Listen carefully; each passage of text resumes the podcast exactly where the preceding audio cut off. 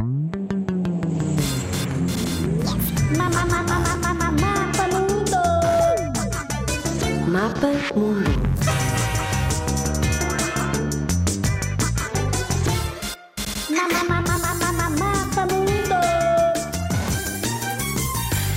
Ilhas Maurícias. Este país, situado no Oceano Índico, também é conhecido como República da Maurícia.